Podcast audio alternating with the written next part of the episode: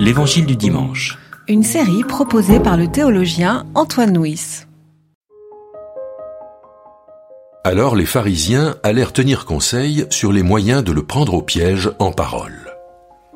Ils envoient leurs disciples, avec les Hérodiens, pour lui dire Maître, nous savons que tu es franc et que tu enseignes la voie de Dieu en toute vérité, sans te soucier de personne, car tu ne regardes pas à l'apparence des gens. Dis-nous donc ce que tu en penses. Est-il permis ou non de payer la capitation à César? Mais Jésus, qui connaissait leurs mauvaises intentions, répondit Pourquoi me mettez-vous à l'épreuve, hypocrite? Montrez-moi la monnaie avec laquelle on paye la capitation. Ils lui présentèrent un denier. Il lui demande De qui sont cette image et cette inscription? De César, lui répondent-ils. Alors il leur dit Rendez donc à César ce qui est à César, et à Dieu ce qui est à Dieu.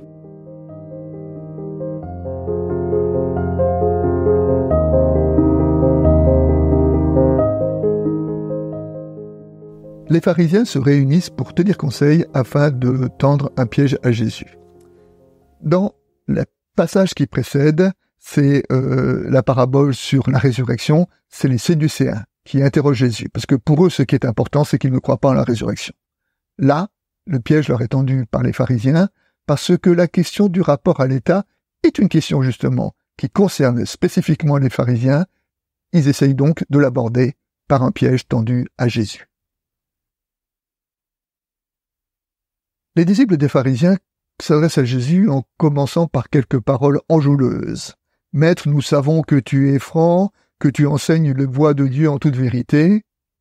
Mais les pharisiens sont des hypocrites. Jésus a raison de dénoncer leur hypocrisie, car si jamais ils écoutaient ce qu'il disait, si jamais ils croyaient ce qu'il disait, ils écouteraient Jésus au lieu de poser un piège.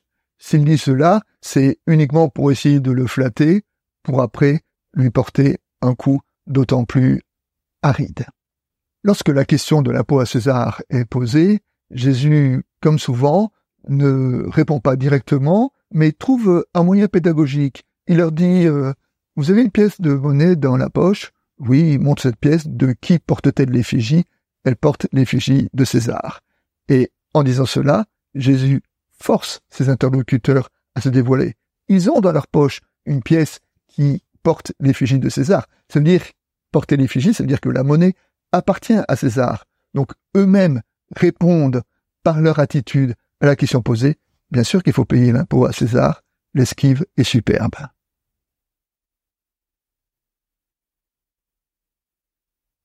Rendez à Dieu ce qui est à Dieu et à César ce qui est à César. Alors, on va pas faire un anachronisme pour dire une précompréhension de la laïcité. On va faire simplement, bibliquement, il y a l'affirmation de la part de Dieu et de la part de César. Et nous devons maintenir la, tension entre, entre ces deux pôles.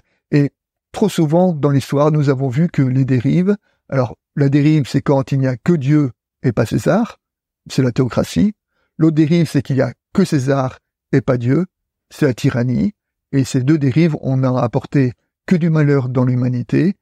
Il y a ouverture que quand il y a la place à Dieu et la place à César, et que les deux se respectent mutuellement.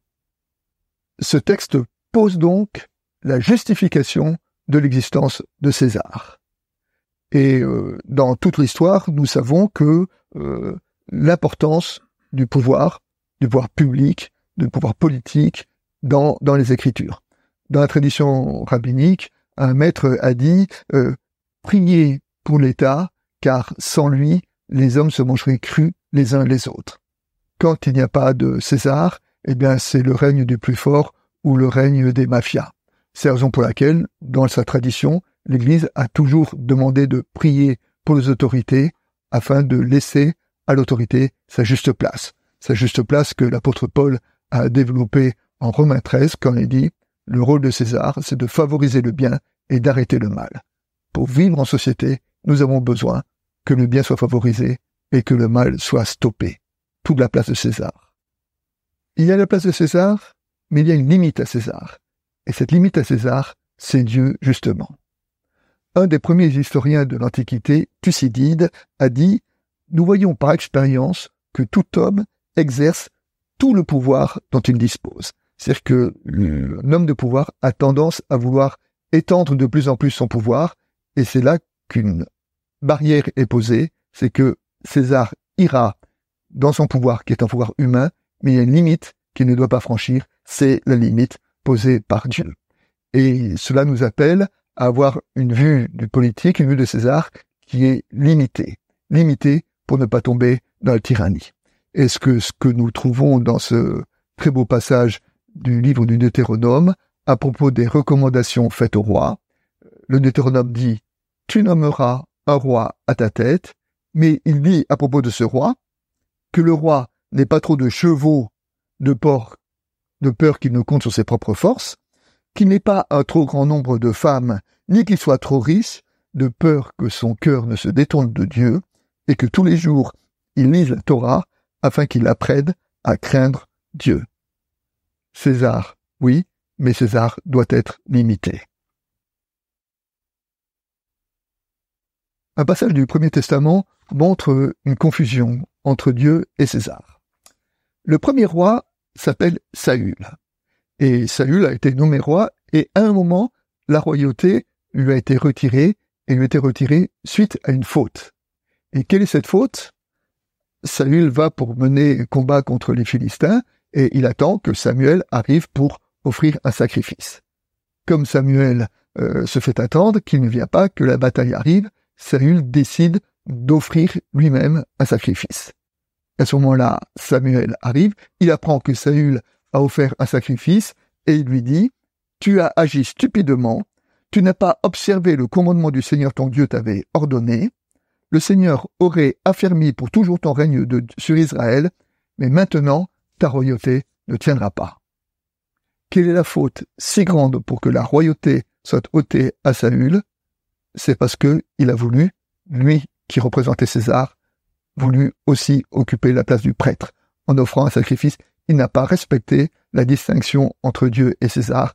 Et dans une société, quand cette distinction n'est pas respectée, alors le pays est fragilisé.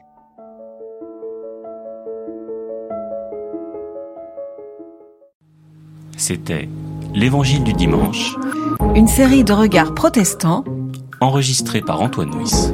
voix off, Dominique Fano-Renaudin.